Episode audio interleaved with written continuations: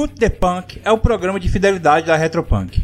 Você acumula selos ao adquirir material físico em nossas pré-vendas e financiamentos coletivos, e ao completar a cartela, receberá um kit contendo uma camiseta exclusiva e vários outros conteúdos. Se você ainda não participa dos projetos da Retropunk, acompanhe os próximos lançamentos em nossas redes e faça parte desse culto. E se você já participa, tá na hora de ficar mais punk.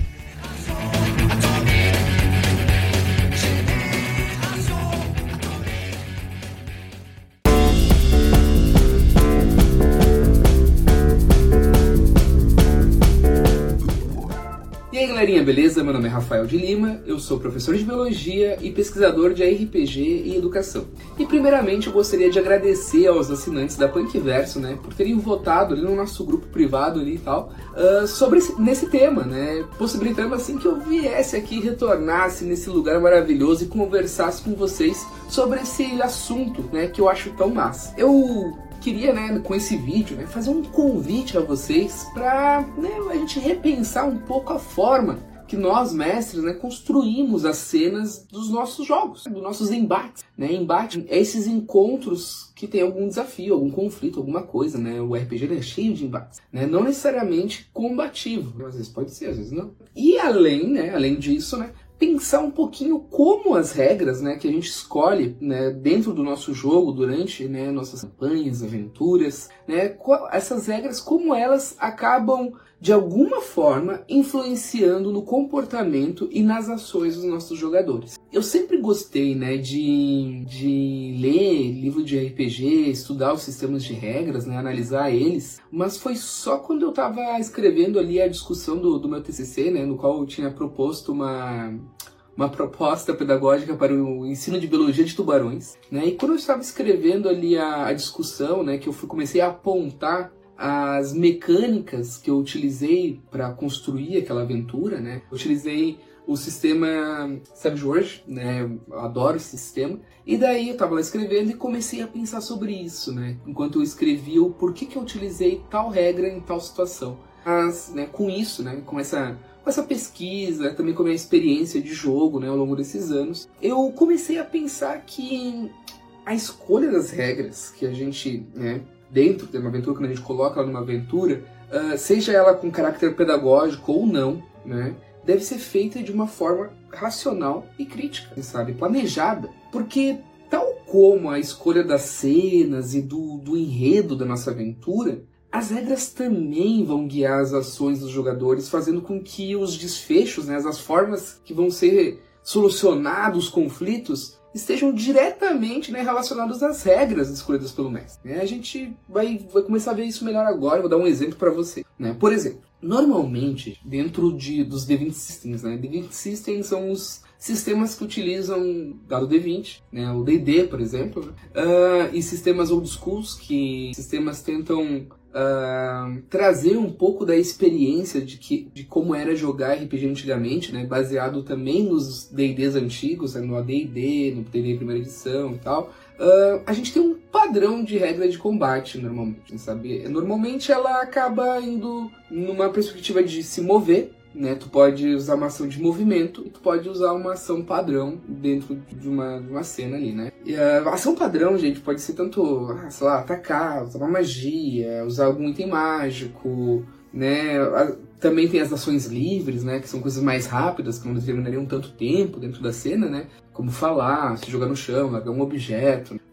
Acaba tendo esse, esse, esse limite de ações, assim, sabe? Então, essas ações, elas são definidas, o que tu pode fazer e quantidade de vezes que tu pode fazer aqui. E eu percebi, né, que principalmente com, com jogadores que estão jogando há mais tempo e tal, que às vezes eles ficam frustrados com isso, né? Eles por muitas vezes eles não conseguem fazer aquilo que eles veem o personagem deles fazendo. E não porque o sistema não permite que ele faça aquilo, mas porque aquilo que ele quer fazer dentro das regras estabelecidas naquele tipo de combate acaba sendo uma opção menos vantajosa para o jogador. Então, por mais que ele deseje, por exemplo, ah, tem um acampamento de trolls ali próximo e o jogador ele quer subir uma parede de pedra para pegar uns galhos de uma árvore, subir numa pedra mais alta contra o sol e, sei lá, simular o bater de umas asas com, essa, com esses galhos de árvore para projetar uma sombra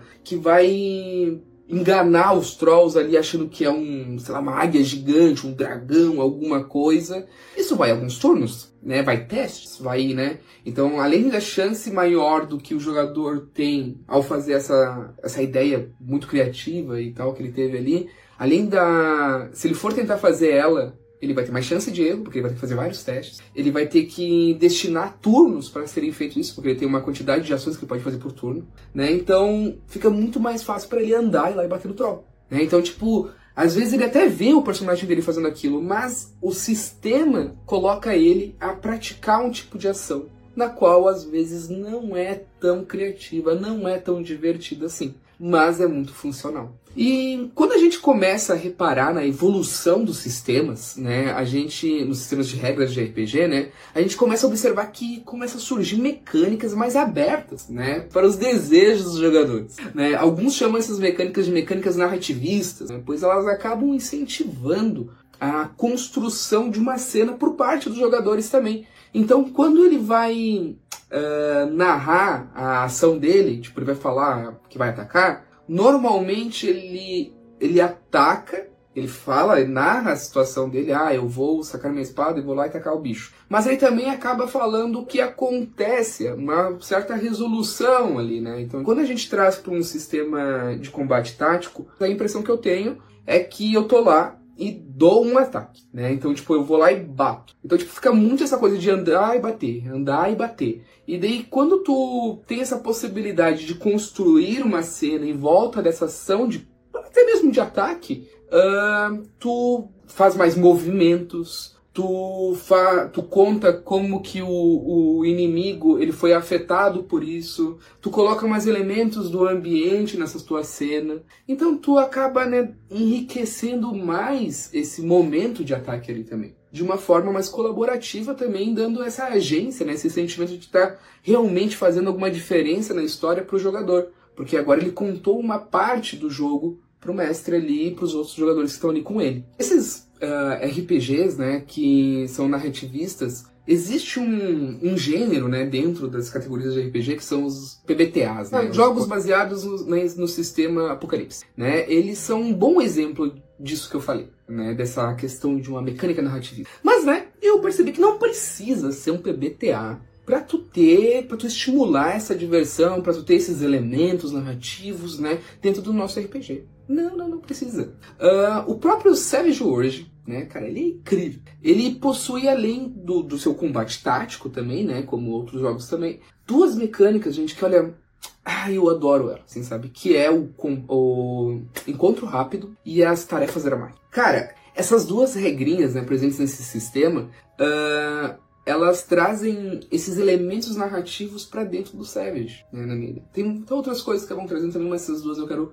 eu quero abordar um pouquinho. Uh, o, a regra de encontro rápido, uh, você utiliza ela para, como o nome diz, para situações que às vezes tu não quer ter um combate tático, porque né, aquela questão do combate tático é aquilo, né? É rolar a iniciativa, cada um tem seu turno, os inimigos têm seu turno, dentro do turno tem aquelas ações. Né? Então tudo isso acaba né, demorando um pouco mais ali o jogo e deixando mais maçante. E o, o, encontro rápido ele faz com que isso seja mais rápido, né? Como o nome diz, porque tu não tem esses turnos ali acontecendo, tu escolhe uma perícia que tu quer e assim tu faz uma rolagem, né? De acordo com, tu vai narrar, né? Tu vai dizer o que tu quer fazer de acordo com o que tu quer fazer, tu vai rolar uma perícia. E daí tu vai ver se tu conseguiu ou não, e o mestre vai, né, dar as resoluções disso aí. A tarefa dramática é muito parecida. Né? Ela também tu escolhe a perícia que tu vai usar para resolver um problema, só que tu tem tu tem tempo, tem uma quantidade de turnos para resolver isso aí. Tu precisa de atingir tantos marcadores, né, estipulados pelo mestre, dependendo da dificuldade da tarefa a ser feita, né? Algumas precisam de mais marcadores em menos tempo, outras não, mas tu tem essa questão da urgência do tempo ali em cima, né? Então ela também permite que tu faça diversos tipos de ações, mas também coloca essa, essa tensão em cima disso. Fica a dica, né, pra, pra galera uh, pensar um pouco sobre o o que você quer estimular dentro dessa ação, né? E, e um outro ponto, gente, que eu acho que ele também acaba influenciando muito a, a forma que a gente acaba agindo dentro do jogo é a construção da ficha, né? Então, diversos sistemas, tu, tu tem ali, né, no começo tu vai distribuindo pontos e tal, vai escolhendo uma, tu tem uma lista de perícias, uma lista de habilidades e tal. E conforme tu, tu vai estudando o sistema e vê lá na, na, na página do livro, do sistema de regras lá, as regras de combate, né, como tu resolve os problemas, tu percebe que tem sempre duas, três habilidades, atributos, coisas assim, que são sempre muito presentes ali, que são sempre muito utilizados. E querendo ou não, o jogador ele vai sempre tentar fazer a coisa mais fácil, a coisa que vai gastar menos energia, que vai ter mais probabilidade de acerto. Então ele já vai começar, a partir dali, desse começo, a colocar pontos e distribuir, pensar na progressão do personagem dele, pensando nessa pira combativa, nessa pira agressiva, né, nessa, nessa questão, porque ele é estimulado pelo sistema ao ver que dentro do combate ali, as, possibil as possibilidades que ele tem para fazer são utilizadas sempre aquelas perícias, aqueles atributos, aquelas habilidades. Não tô nem falando dos combeiros, gente. Não tô falando dos combeiros. Mas, uh, mas tem essa questão do, do pessoal. É normal, né? É natural a gente querer gastar menos energia para conseguir aquilo que a gente quer. Fica a dica, né, para você que está criando o seu sistema, criando as suas homebrews, adaptando algum sistema que já existe com as suas regras. Uh, homebrew é isso, é regra da casa, tá, gente? E para que pensem um pouco nessas mecânicas narrativistas, né, nessas mecânicas que começaram a surgir com os novos sistemas, para implantar elas ali. Né, implante, implantar elas no seu, nos seus sistemas que você já está jogando, fazer pequenas modificações, porque, gente, cara, eu tenho certeza que isso vai contextualizar muito mais seus combates, que isso vai incrementar uh, ações muito mais incrementar ações muito mais criativas dentro das suas batalhas, dos seus embates, né? O, os seus jogadores vão se permitir a explorar mais as suas criatividades, né? O seu o, explorar mais os seus backgrounds, os seus personagens, né? Os seus desejos dentro de jogo, né, pessoal? Então, fica essa dica.